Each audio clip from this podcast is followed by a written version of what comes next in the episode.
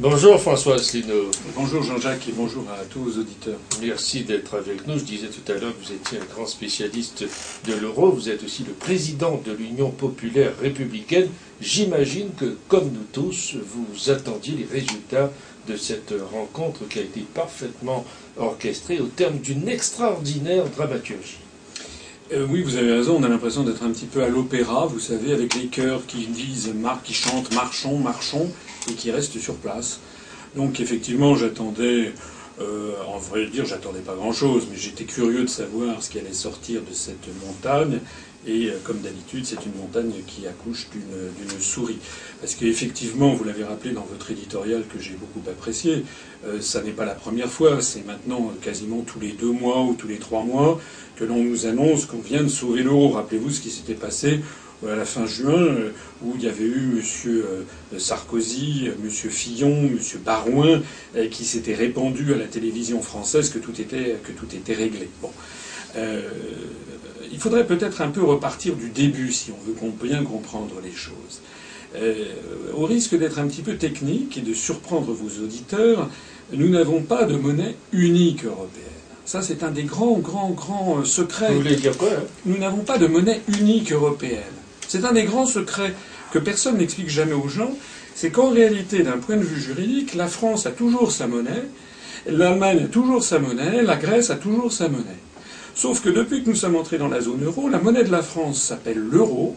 Elle a, et ça a un, billet qui est le même que la, monnaie allemande qui s'appelle aussi l'euro et qui a les mêmes billets, ou que la monnaie grecque qui s'appelle l'euro et qui a les mêmes billets. Bon. Ce qui a été décidé, c'est donc que toutes ces monnaies seraient désormais, porteraient le même nom, auraient les mêmes billets, pourraient circuler librement au taux de change de 1 pour 1. Alors vous allez me dire, qu'est-ce, quelle est la différence? Mais c'est une différence de nature juridique. Quand vous avez 1 million d'euros en Grèce, dans un compte en Grèce, à la Banque du Pirée, vous détenez 1 million d'euros de créances sur la Banque centrale de Grèce. Et si vous transférez ce 1 million d'euros en Allemagne, dans une banque par exemple à Düsseldorf, d'un seul coup, vous avez toujours les 1 million d'euros, mais cette fois-ci, quand, ils sont quand ils sont localisés dans une banque commerciale en Allemagne, ils deviennent une créance sur la Bundesbank allemande. Alors la contrepartie juridique et comptable de ce système, c'est que la personne qui avait, euh, le grec par exemple, qui avait cette créance sur la Banque de Grèce, s'il la place en Allemagne, c'est parce qu'il prend peur, parce qu'il pense que la Grèce est en faillite.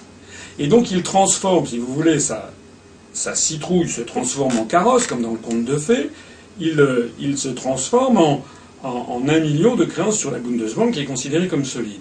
La contrepartie de cette affaire, c'est que c'est la Bundesbank allemande qui voit gonfler son bilan d'une créance sur la Banque centrale de Grèce. Alors c'est là, c'est ce point-là, qui est un petit peu technique, mais je crois compréhensible, qui est l'explication générale de tout ce qui se passe. Parce que pourquoi les gens disent en France Oh là là, ces salauds d'Allemands, euh, ils ne sont pas solidaires, ils ne sont pas ci, ils ne sont pas ça. Ce qu'il faut, il faut comprendre un instant la position des Allemands. Les Allemands, ils voient arriver de plus en plus d'euros qui sont des créances sur des banques qui sont en quasi-situation de, défaut de paiement, la Banque de Grèce, la Banque d'Espagne, la Banque de Portugal, même la Banque de France, il y a beaucoup de grandes fortunes françaises qui viennent se placer maintenant en euros en Allemagne. Donc les Allemands ont le sentiment que c'est le bilan de la Bundesbank qui est en train de se dégrader à tout à l'heure. Il y a 400, c'est un chiffre secret, il y a 450 milliards d'euros qui sont allés se placer en Allemagne et qui ont gonflé le bilan de la Bundesbank. Et ce que croient, ce que pensent les autorités allemandes, c'est que tout ceci, en définitive, va leur retomber dessus et qu'ils vont avoir une somme colossale à payer et un appauvrissement général de l'Allemagne. D'où l'attitude de Mme ben, Merkel. D'où l'attitude de Mme Merkel, parce que si on ne comprend pas cet aspect-là des choses, je reconnais que c'est un petit peu technique, mais si on ne le comprend pas, on ne comprend pas. On présente aux Français comme si M. Sarkozy était une espèce de chevalier blanc et que Mme Merkel était une mégère. Mais en fait, c'est parce que chacun voit son propre intérêt. Hein. Et si M. Sarkozy, d'ailleurs, pousse actuellement à cette endettement généralisé, c'est parce que tout le monde sait aussi euh, qu'un certain nombre de banques françaises sont très engagées sur des créances, euh, des créances grecques. Est-ce qu'on est aujourd'hui face à une solution crédible? Non.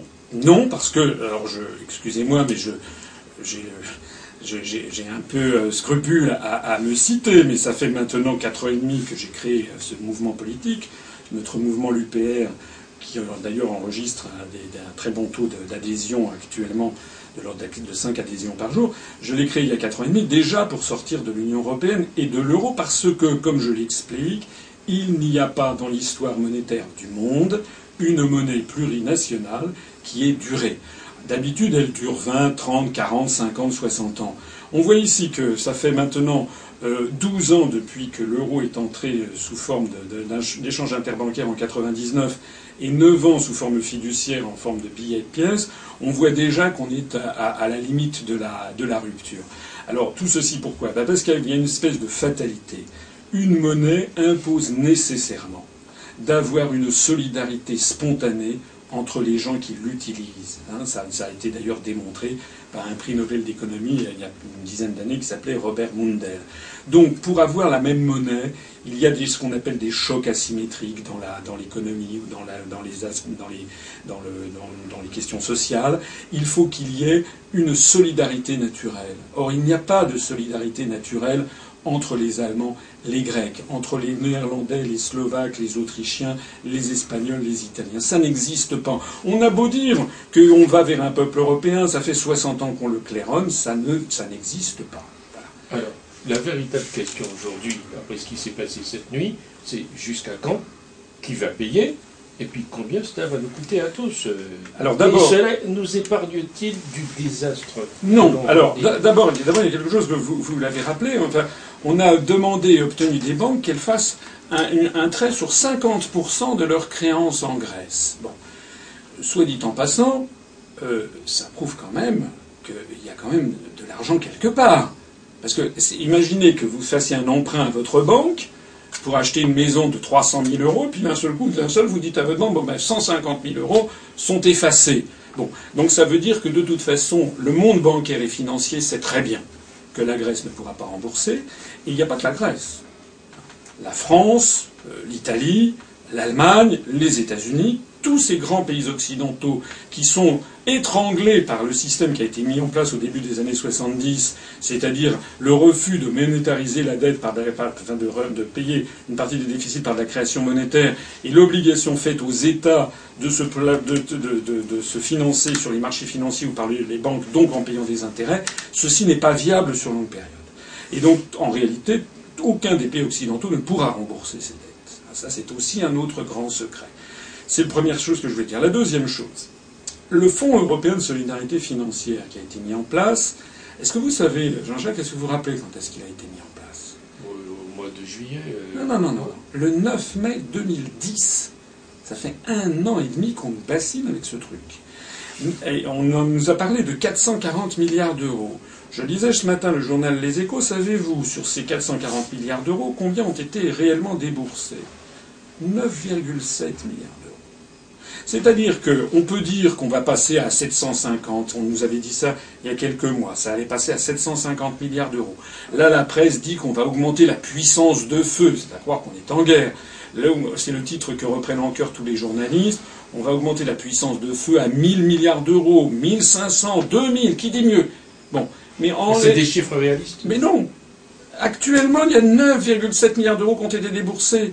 Parce que les gens ne veulent pas payer, parce que ce sont des appels en garantie. Mais s'il y a appel en garantie réel, vous savez que ce que ça représenterait pour la France, 1000 milliards d'euros, en compte tenu de la cote-part que nous avons, ça représenterait quelque chose qui serait pas loin de 200 milliards d'euros. Est-ce que vous imaginez que cet appel en garantie soit concrétisé et que la France soit obligée de, de mettre 200 milliards d'euros à la poche? C'est évidemment impossible, et les Allemands ne le feront pas davantage, puisqu'eux, ils sont taxés davantage encore. Alors, euh, les autorités françaises disent oui, mais non, vous exagérez, il ne faut pas affoler la population, ce ne sont que des garanties, on ne débourse rien. Ben alors, si ce ne sont que des garanties et qu'on ne débourse rien, le problème n'est pas réglé non plus. Alors on, se, on, se, mord, euh, on se mord la queue euh, dans ces, euh, dans ces questions. La réalité, c'est que on fait des effets d'annonce. Vous l'avez dit, dit dans votre, dans votre éditorial. Et puis, malheureusement, bah, ces effets d'annonce ne sont que des effets d'annonce. Ça va permettre de gagner du temps, mais pas d'éteindre l'incendie. Bien entendu. Et ben, le risque est tellement vrai que ça se concrétise que vous avez peut-être suivi cette année. C'est pas une anecdote la Finlande, la petite Finlande, a été taxée d'environ, ça dépend, ça dépend le montant global, mais on dit entre 7 et 14 milliards d'euros. pour ce, ce FSFC. C'est une goutte d'eau par rapport à ce qu'est la France. C'est environ 10% de ce, que, de ce, dont, sur, sur quoi sont taxés les Français les Finlandais, le gouvernement finlandais a exigé d'avoir des garanties, des sûretés réelles de la Grèce, c'est-à-dire qu'en cas cas où la Finlande serait obligée de verser cette somme et ne serait pas remboursée, eh bien il y aurait des actifs en Grèce qui seraient transférés, dont la propriété serait transférée à l'État finlandais. La France ne l'a pas demandé. C'est-à-dire que nous avons, et je me permets d'insister, hein, parce que là tous vos auditeurs doivent quand même te, dresser l'oreille, la France et M. Sarkozy, qui n'a aucun mandat euh, démocratique pour, cela, M. Sarkozy, le gouvernement français prennent des décisions qui potentiellement peuvent nous coûter jusqu'à 150 ou 200 milliards d'euros, c'est-à-dire des sommes folles, hein, des sommes folles, et sans aucune garantie de remboursement. Ce qui a été décidé hier est d'ordre financier, mais pas politique. Donc, quelles conséquences? Ah, vous avez raison. Les, alors les Américains tempêtent. hier soir, le porte-parole du président Obama regrettait qu'il n'y ait pas euh, de, de, volonté politique. Mais ça veut dire quoi, la volonté politique? Ça veut dire quoi exactement, la volonté politique? C'est comme si vous voulez. L'Europe actuellement, c'est comme si vous étiez vous logiez dans un immeuble, vous êtes dans un appartement. Euh, vous habitez au deuxième étage, et puis on vous dit que la voisine du cinquième n'arrive pas à payer la voiture qu'elle s'est achetée, qu'il faut que ce soit vous qui payez. Ben, vous êtes quand même assez fondé de dire, mais attendez, euh, c'est les affaires de la voisine du cinquième, c'est pas moi qui vais payer ces dettes, j'ai suffisamment à faire avec mes propres chômeurs. Pour les États, ils ont des chômeurs, ils ont des sous-emplois, ils ont des problèmes sociaux, etc. La pauvreté se répand partout. Donc, si vous voulez, il y a un vieux proverbe français qui dit charité bien ordonnée commence par soi-même. Quand je vois qu'en France, par exemple, la pauvreté se répand à toute allure, on a des chiffres effrayants qui viennent du secours populaire, qui viennent des restaurants du cœur, et qu'on est en train de dire aux Français, attendez, c'est rien, c'est une bagatelle, on va simplement donner 158 milliards d'euros à la Grèce, c'est-à-dire d'ailleurs pas à la Grèce, mais à des banques. Eh bien, écoutez, il y a quand même un, vrai, un véritable, un véritable problème. Alors, dire après ça, quand on dit qu'on ne veut pas, on dit mais c'est un problème politique, vous ne faites pas preuve de solidarité. Je suis désolé, la solidarité, ça doit d'abord aller vers les plus démunis, parmi les Français. Et puis ensuite, si solidarité doit y avoir, vous connaissez la position de notre, mouvement politique, elle doit d'abord s'exprimer vis-à-vis des pays dont nous sommes les plus proches en particulier les pays du, Maghreb, les pays d'Afrique francophone, euh, qui sont euh, nos alliés depuis maintenant des siècles, qui parlent la même langue que nous. Il y a beaucoup de Français qui sont originaires d'ailleurs de ces pays. Il y a beaucoup plus de raisons, je suis désolé, de venir par exemple au secours euh, du Sénégal ou de la Tunisie, si on devait y aller, que d'aller au secours de, l'Estonie ou, ou, de la Grèce. Ça n'est pas faire preuve de, comment dirais-je, de xénophobie de dire ça, c'est tout simplement faire preuve de dans ce qui est nous, nos alliances naturelles. Plus on avance, plus l'idée de sortir de l'euro se fait sentir. Alors, vous avez raison, il y a quelque chose qui est très intéressant. Lorsque j'ai créé l'UPR il y a 4 ans et demi, les gens ont considéré que c'était excessif, que j'étais très excessif, que tout ceci c'était des débats ahurissants, qu'on ne pouvait pas sortir ni de l'Union européenne ni de l'euro, etc. Il y a quelque chose que vous avez peut-être noté, Jean-Jacques, c'est qu'il y a quelques jours, euh, il y a eu une révolte des euh, députés conservateurs britanniques au sein, du, au sein du Parti conservateur qui exige qu'à la Chambre des communes à Londres, il y ait un débat sur la sortie de l'Union européenne par le Royaume-Uni. Alors c'est intéressant parce que le Royaume-Uni a toujours quand même été une démocratie depuis, en tout cas, c'est l'un des plus vieux pays démocratiques du monde. Ils avaient une monarchie parlementaire bien avant, que la France euh, ne, connaisse sa, révolution. Et donc, il est toujours important de voir quelle est l'évolution qu'il y a chez nos voisins euh, britanniques. Euh, en réalité, d'ailleurs, si vous lisez la presse, vous vous apercevez que c'est tout l'édifice qui est en train de craquer, pas seulement celui de, l'euro. Je me flatte, je me réjouis, je suis fier que le mouvement que j'ai créé, où de plus en plus de gens nous rejoignent, soit en réalité le seul mouvement politique à poser les problèmes sur la table de façon techniquement fiable et avec des solutions juridiquement valides, puisque vous avez quelques mouvements populistes qui de temps en temps disent qu'il faut sortir de l'euro, mais ils vous proposent des sorties qui n'en sont pas, puisque semble-t-il, ils ignorent la lettre des traités européens.